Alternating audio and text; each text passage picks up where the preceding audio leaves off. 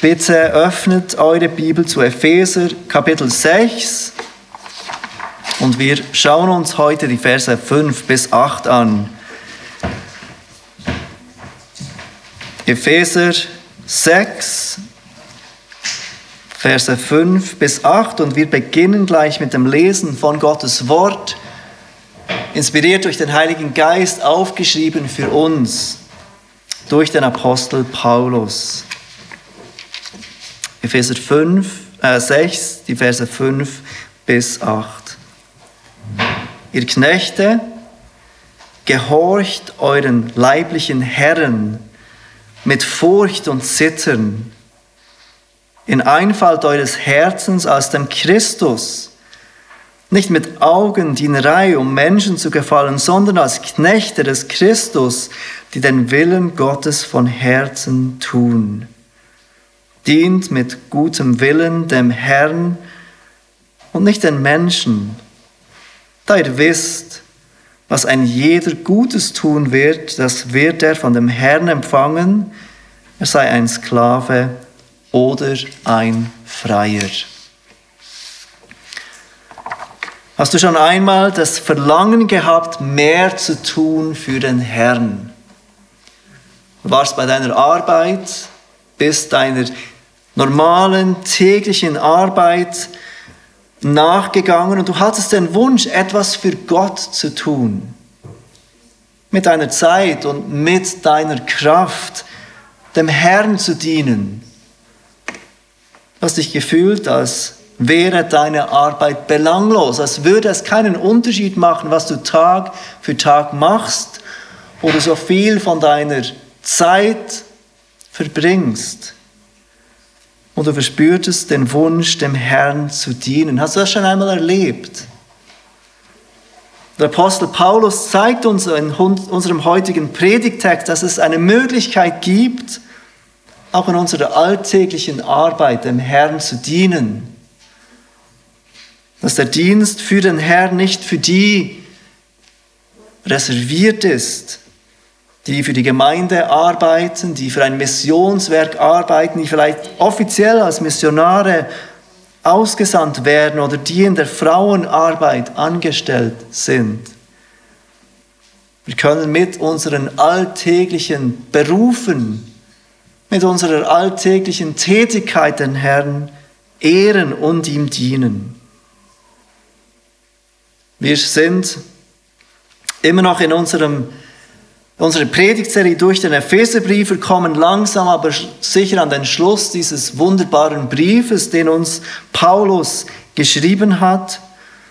Und in Vers 5 in diesem Kapitel 6 kommt Paulus zu diesem letzten der drei Beispiele, wo er über Autorität und Unterordnung spricht. Und bevor wir uns dieses letzte Beispiel anschauen, will ich uns kurz den Kontext in Erinnerung rufen, damit wir erneut wissen, wo wir uns in diesem Brief befinden.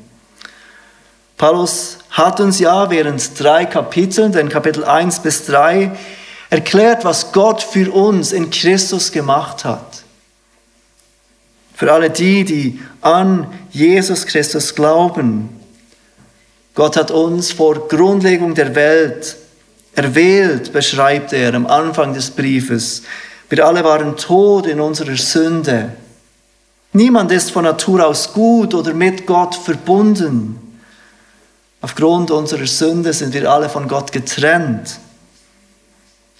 Dann beschreibt er, wie Gott uns durch Jesus Christus lebendig gemacht hat, wie durch unseren persönlichen Glauben an das Leben, den Tod und die Auferstehung von Jesus wir neues Leben empfangen haben. Alle, die auf Jesus Christus für ihre Annahme vor Gott vertrauen, werden verbunden miteinander. Wir werden eins gemacht. Alles, was uns natürlicherweise trennen würde, und er nimmt dort das Beispiel von Juden und Nichtjuden, wird in Christus eins gemacht. Wir werden zu einem neuen Volk gemacht, das Volk des neuen Bundes. Und jetzt, seit Kapitel 4, erklärt uns Paulus, wie wir als Gottes neues Volk leben sollen. Er erwartet, dass sich unser Leben verändert, wenn wir Christus kennen. Dass unser Leben in Gemeinschaft mit anderen Christen geführt wird und dass dieser Wandel ein würdiger Wandel ist. Und so beschreibt er uns seit Kapitel 4, wie dieser würdige Wandel als Christen verbunden miteinander aussieht. In Kapitel 5 hat er uns aufgefordert, voll Heiligen Geistes zu sein. Denn Paulus erkennt, dass wir auch dieses neue Leben, auch nachdem wir Glauben an Christus haben, nicht auf uns alleine gestellt leben können. Wir brauchen täglich Gottes Hilfe. Und Gott hat uns seine Hilfe gegeben, indem er uns den Heiligen Geist sandte, der uns hilft, würdig zu wandeln. Und so ruft er uns auf, wie alle Christen, voll von diesem Heiligen Geist zu sein. Und eine Art, wie sich dieses voll vom Heiligen Geist sein auswirkt, ist, dass sich Christen unterordnen. Dass sich Christen in diesen treu, in diesen von Gott gegebenen Autoritätsstrukturen einfügen. Dort, wo uns Gott Autorität gegeben hat, dass wir sie liebevoll brauchen und ausführen. Dort, wo Gott uns in unter, unter Autorität gestellt hat, dass wir dort treu nachfolgen. Und wir haben gesehen, wie Paulus drei Beispiele gibt für diese Autoritätsstruktur. Und er fing an mit diesem Beispiel von Ehemann und Ehefrau. Und er ruft Ehemänner auf, zuerst Ehefrauen, sich ihren eigenen Männern zu unterordnen und er ruft die Männer auf, ihre eigenen Frauen zu lieben, sie liebevoll zu leiten. Danach ruft er Kinder auf, sich ihren Eltern zu unterordnen, den Eltern zu gehorchen. Und er ruft Väter auf, ihre Kinder liebevoll zu leiten und nicht zum Zorn zu reizen. Und jetzt in diesem dritten Beispiel, das wir heute anschauen, kommt Paulus zu den Knechten, den Knechten und den Herren. Und er ruft Knechte auf, gehorsam zu sein. Vers 5, ihr Knechte, gehorcht euren leiblichen Herren. Paulus ruft diese Knechte auf zum Gehorsam, genau gleich wie er diese Kinder aufgerufen hat, ihren Eltern gehorsam zu sein. Das Wort, das in vielen deutschen Übersetzungen mit Knechten übersetzt wird, bedeutet wörtlich Sklave. Sklaverei war weit verbreitet im römischen Reich in dieser Zeit, in welcher Paulus diesen Brief an die Epheser schreibt. Man nimmt an, dass 10 bis 20 Prozent der gesamten Bevölkerung Sklaven waren. Im ganzen römischen Reich 10 bis 20 Prozent. Und diese Zahl, diese Prozentzahl war deutlich höher, wenn man Rom als Stadt anschaut. Man nimmt an, dass dort jede dritte Person ein Sklave war. Ein normaler römischer Haushalt hatte ein bis zwei Sklaven. Es war ganz normal, Sklaven zu halten. Ein wohlhabender römischer Haushalt konnte bis zu vier bis 500 Sklaven halten. Sklaverei war etwas Alltägliches in diesem Leben der damaligen Zeit. Sklaven konnten sich so ziemlich jeden Beruf äh, erlernen. Sie konnten ziemlich in jedem Berufsfeld arbeiten. Viele Sklaven arbeiteten auf dem Feld, natürlich in Dingen, die die Römer nicht machen wollten. Aber Sklaven konnten auch Lehrer oder Ärzte sein. Sklaven konnten ganz viel Vertrauen genießen von ihren Herren. Ihnen konnte eine Verantwortung gegeben werden. Wir lesen davon, dass einige Sklaven brutal misshandelt wurden, aber dies war, soweit wir wissen, nicht die Norm. Vielen Sklaven ging es nicht elend, wie wir es kennen von der Sklaverei aus Nordamerika. Obwohl sie rechtlich gesehen Besitz waren, so erhielten doch viele von ihnen einen Lohn für ihre Arbeit. Es ist wichtig zu verstehen, dass wir in der Bibel keine Stelle finden, die Sklaverei gut heißt. Aber wir finden einige Stellen in der Bibel, die die Realität der Sklaverei anerkennt, dass es so war und die die Sklaverei reguliert. So wie auch diese Worte, die Paulus direkt an diese Sklaven richtet.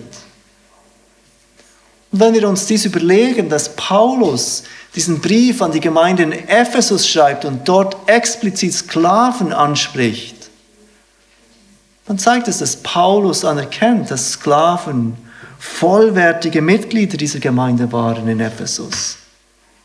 Genau so wie die Ehefrauen und die Ehemänner, die er vorher angesprochen hat. Diese Sklaven konnten Verantwortung übernehmen und mussten Verantwortung übernehmen für ihr Verhalten und ihre Arbeit.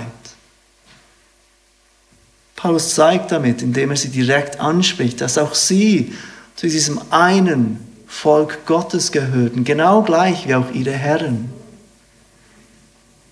Obwohl wir heute, Gott sei Dank, nicht in einer Gesellschaft leben, die Sklaverei kennt, können wir die Worte von Paulus doch auf unsere Arbeitswelt anwenden, auf die Situation von Arbeitnehmer und Arbeitgeber. Und ich glaube, all diese Aufforderungen, die Paulus gibt an diese Sklaven, können auch wir als Arbeitnehmer und später als Arbeitgeber Gehorsam ausführen und auf unser Leben anwenden.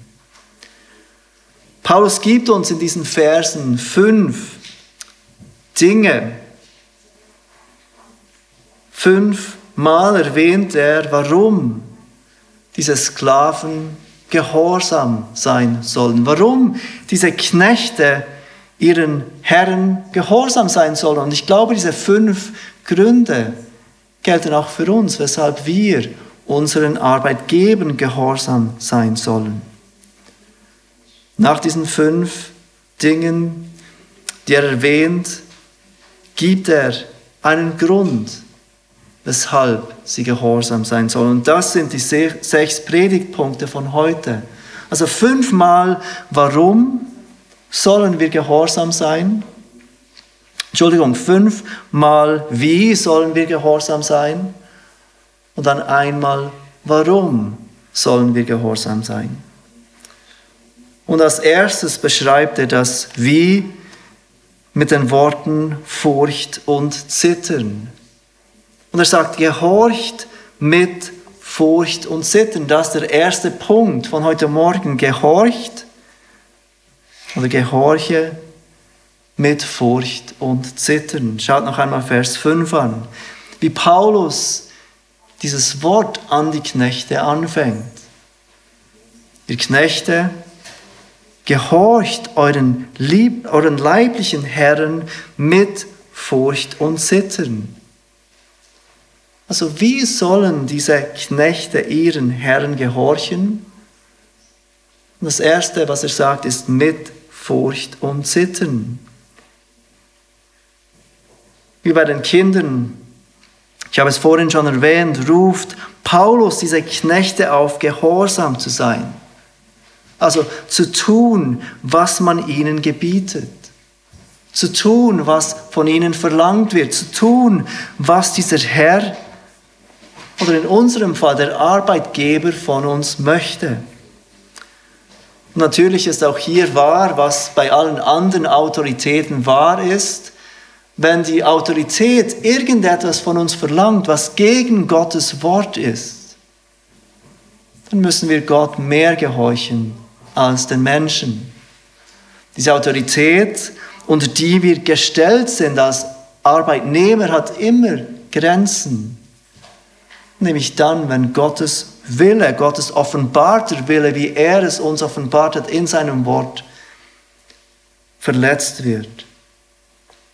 Aber grundsätzlich sollen wir tun, was unser Arbeitgeber von uns verlangt. Und Paulus sagt nicht nur, tut es, sondern er beschreibt, wie wir es tun sollen.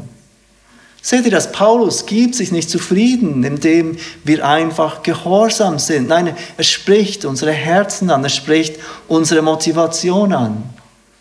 Er spricht das an, was oft nicht so sichtbar ist.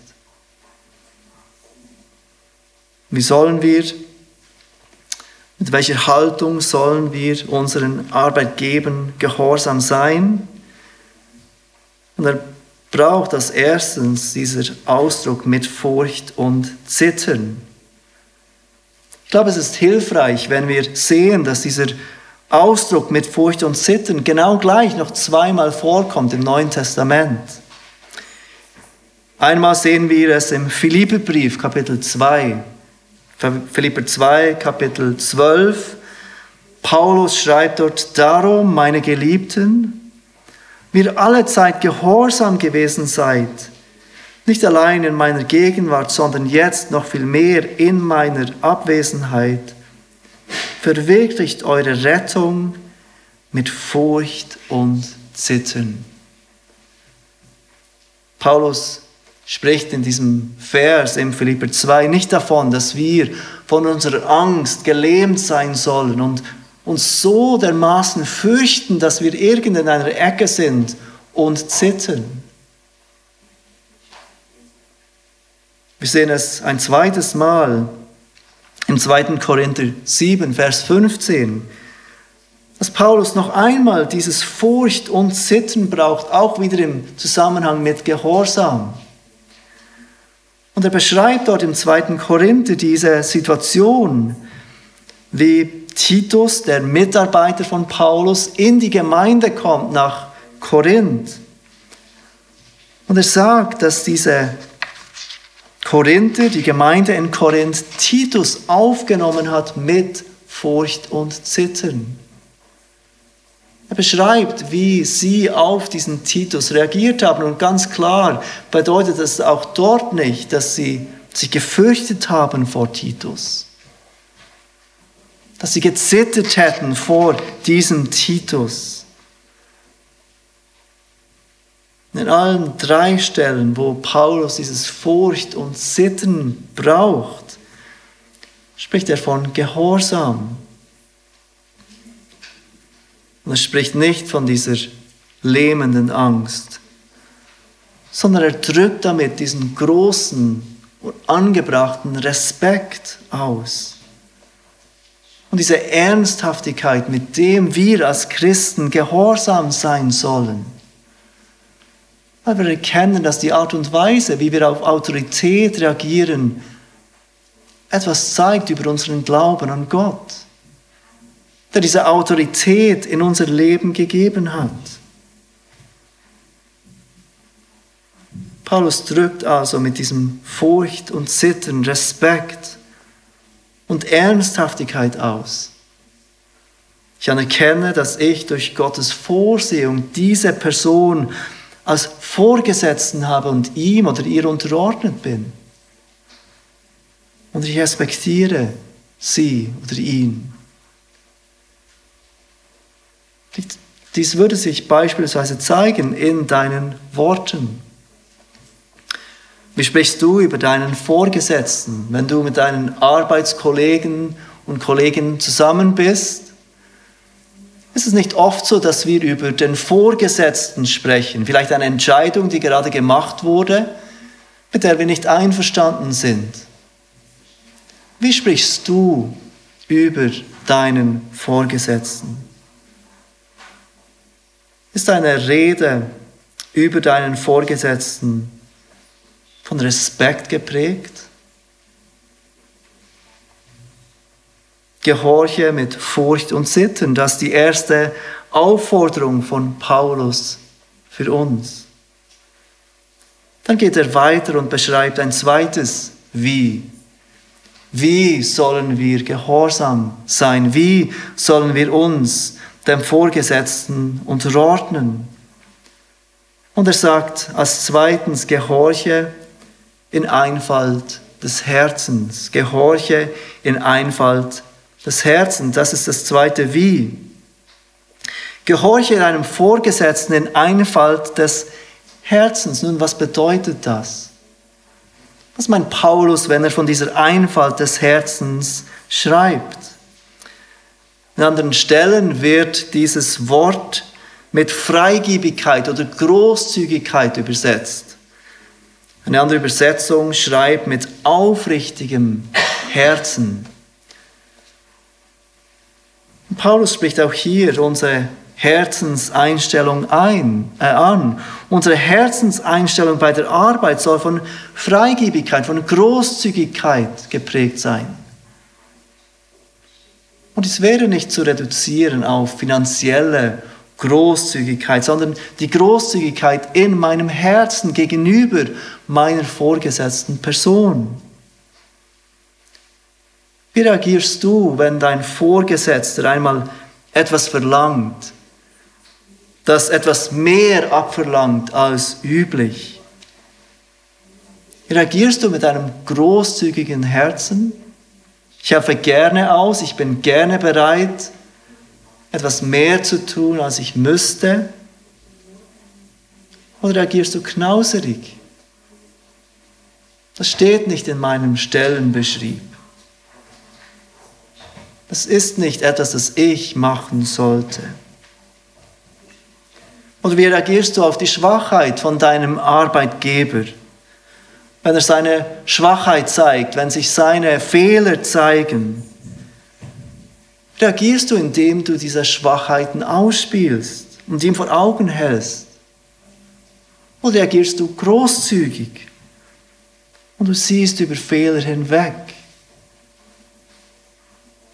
Paulus ruft uns auf, gehorche in Einfalt des Herzens. Das ist der zweite Punkt, das zweite Wie. Als drittens sagte, gehorche als dem Christus. Gehorche als dem Christus. Wir sehen das ganz am Ende von Vers 5. Paulus fügt dort hinzu als dem Christus. Und er zeigt uns, wir sollen auf eine Art und Weise für unseren Arbeitgeber arbeiten, als würden wir für Jesus Christus arbeiten. Gehorche als dem Christus.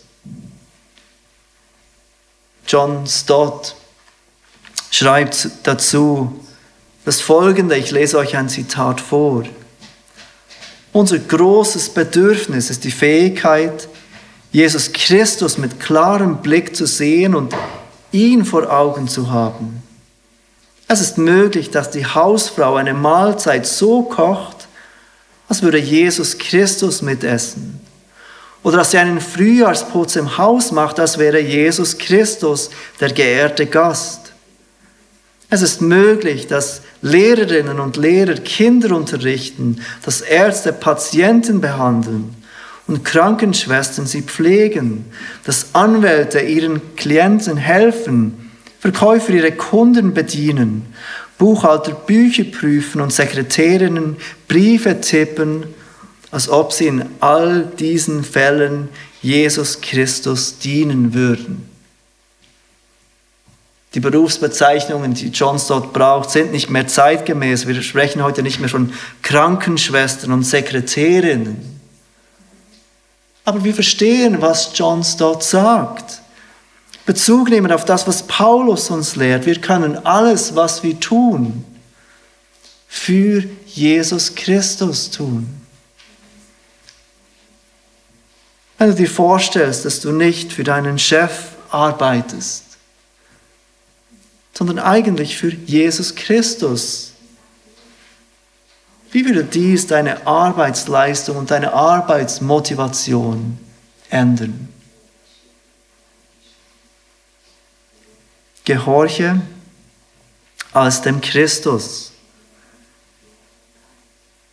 Paulus geht weiter und er gibt uns einen vierten Anhaltspunkt, wie wir gehorchen sollen. Und er sagt, gehorche nicht um Menschen zu gefallen. Gehorche nicht, um Menschen zu gefallen. Wir sehen es im Vers 6, nicht mit Augendienerei, um Menschen zu gefallen, sondern als Knechte des Christus, die den Willen Gottes von Herzen tun. Nicht mit Augendienerei,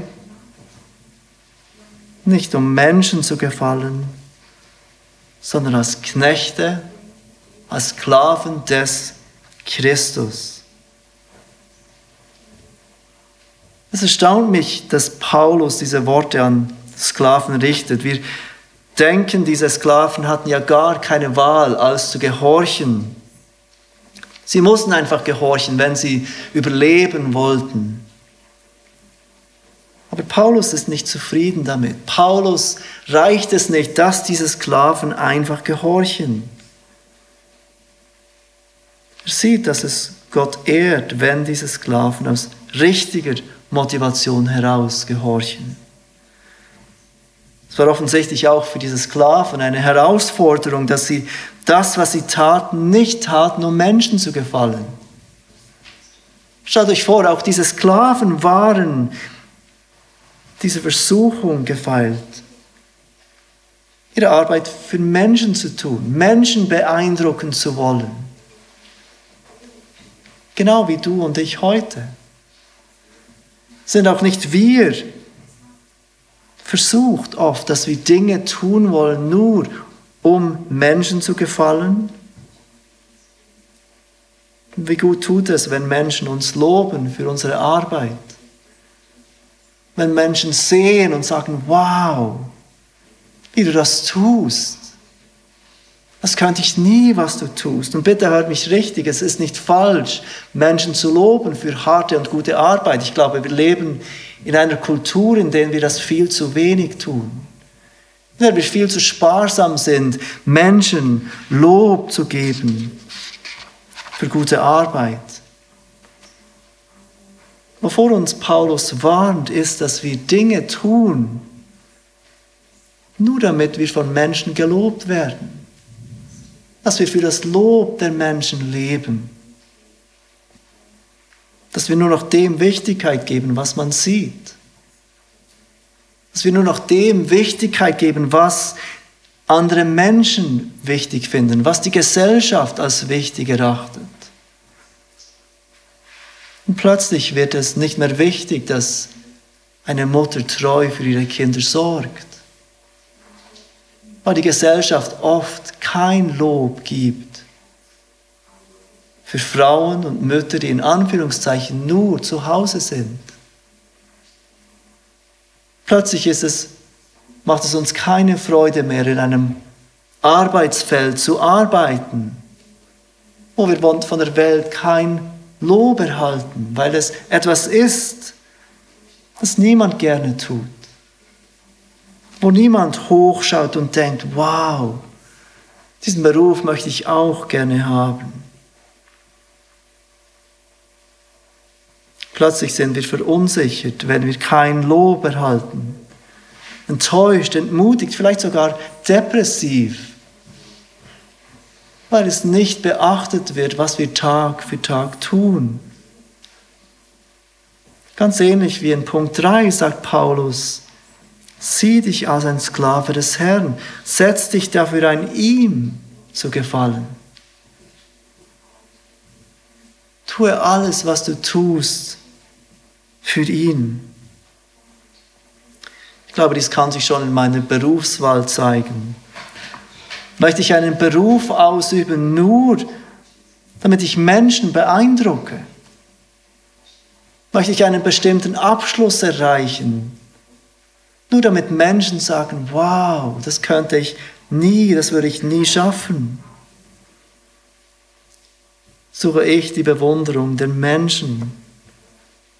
Oder bin ich mir bewusst, dass ich für Gottes Lob arbeite? Egal, was es ist, egal wie groß meine Tätigkeit in der Gesellschaft angesehen wird.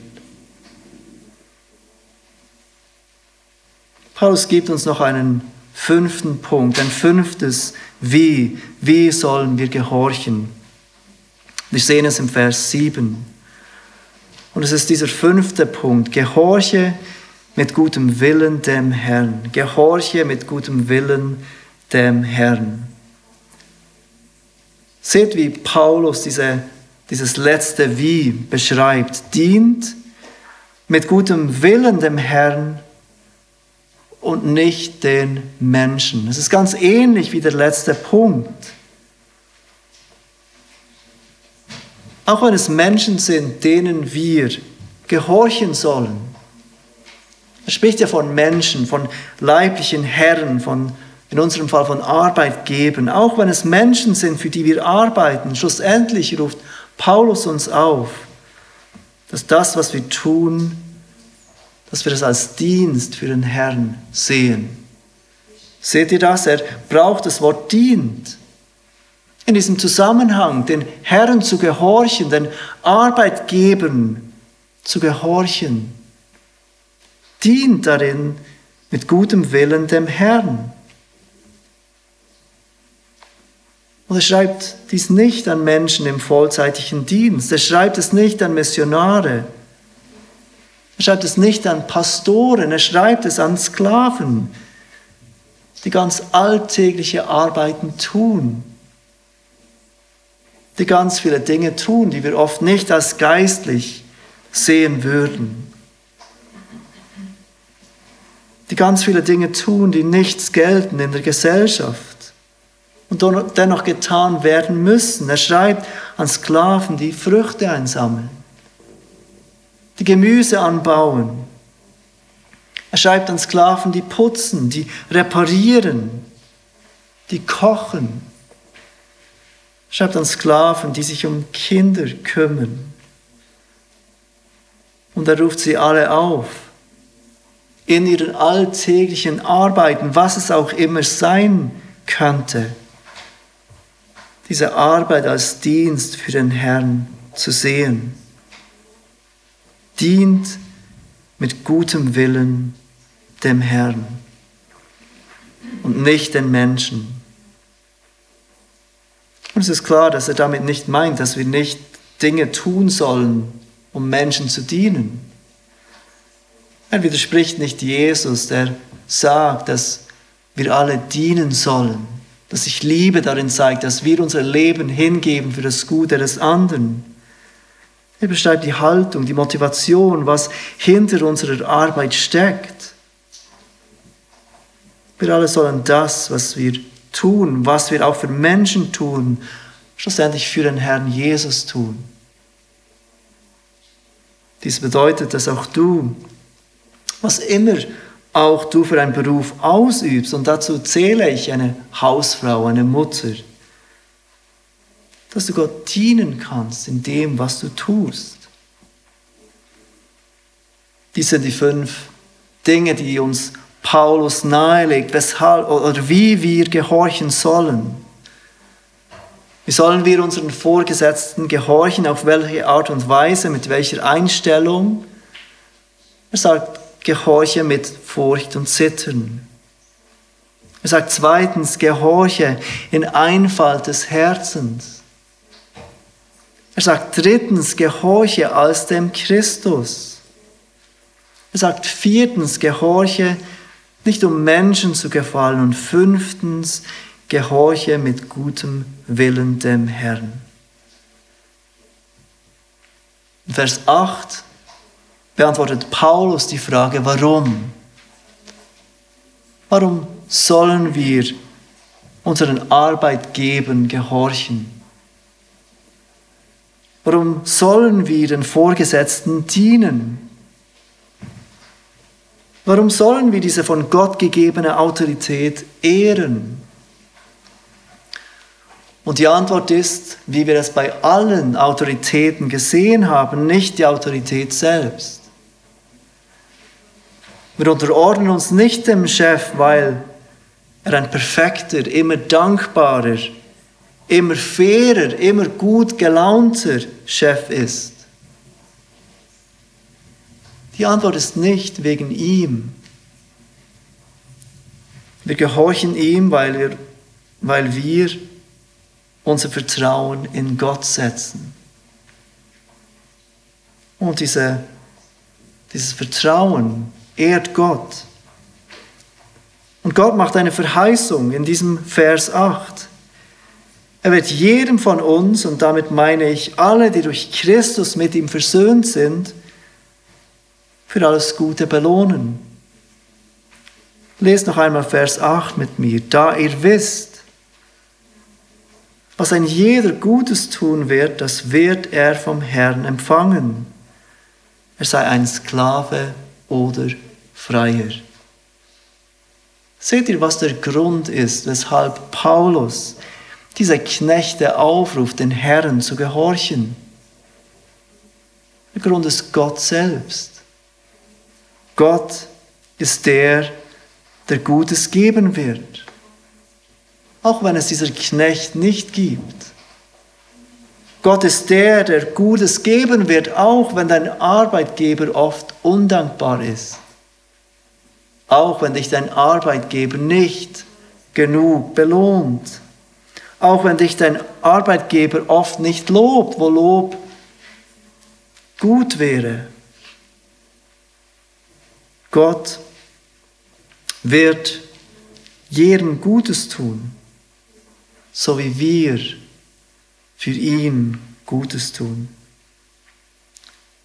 Wenn du heute Morgen hier bist und du bist nicht ein Christ, dann bedeutet dieser Vers 8 nicht, dass du genug Gutes tun kannst, dass du genug deinem Vorgesetzten gehorchen kannst und dann wird dir Gott Gutes geben. Die Bibel lehrt uns, dass selbst wenn wir jedes Gesetz halten, dass wenn wir in einem Gesetz fehlen, wir das ganze Gesetz gebrochen haben. Dass wir in allem schuldig sind, dass wir nichts tun können, um gut genug zu sein vor Gott. Denn wir alle wurden in Sünde geboren und wir alle sind von Natur aus gegen Gott gerichtet. Genau deshalb gab Gott uns seinen Sohn. Seinen Sohn Jesus Christus. Er allein war Gottes Gesetz in allem Gehorsam. Er allein unterordnete sich in allem. Er liebte Gott und Menschen so sehr, dass er sein eigenes Leben gab. Am Kreuz den Tod auf sich nahm, den du und ich verdient hätten und es ist allein durch Buße und durch Glauben an Jesus Christus, dass wir mit Gott versöhnt sein können.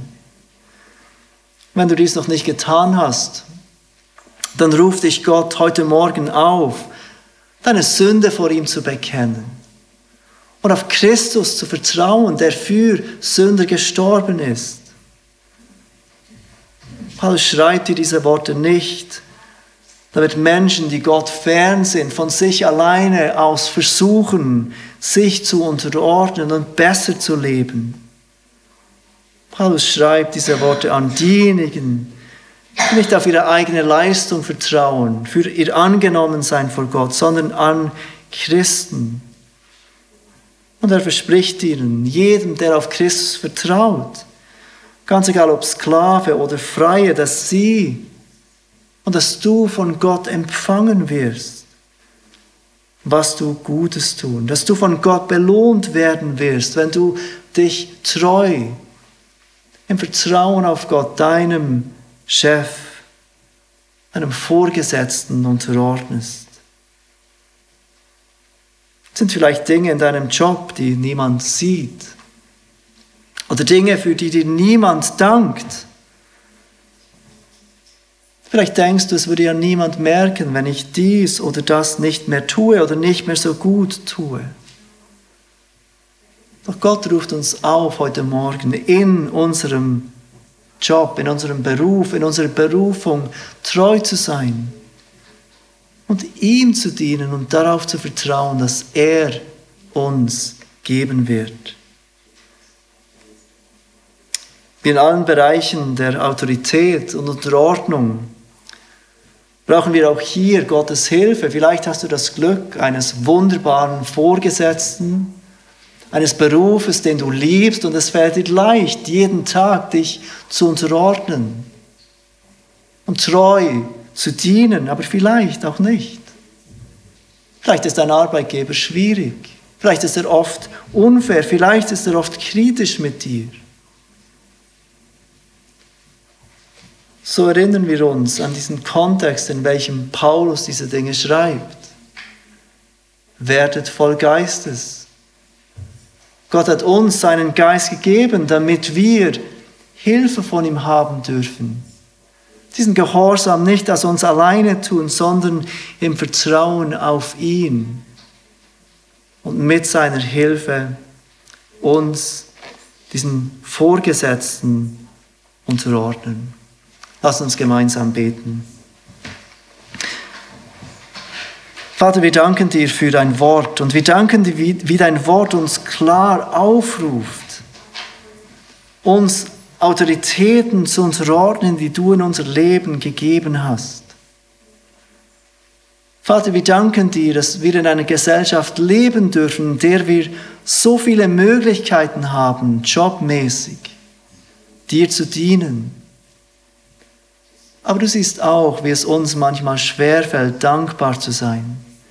Wie es uns manchmal schwerfällt, Entscheidungen zu akzeptieren, die die über uns treffen. Du siehst, wie es uns manchmal schwerfällt, gut und respektvoll über unsere Vorgesetzten zu sprechen, wenn so viele Arbeitskolleginnen und Kollegen lästern. Vater, wir bitten dich, dass du uns hilfst, deinem Wort gehorsam zu sein und deiner Versprechung zu glauben, dass du belohnen wirst, was wir Gutes tun auch wenn es niemand sieht. Und dafür danken wir dich. Amen.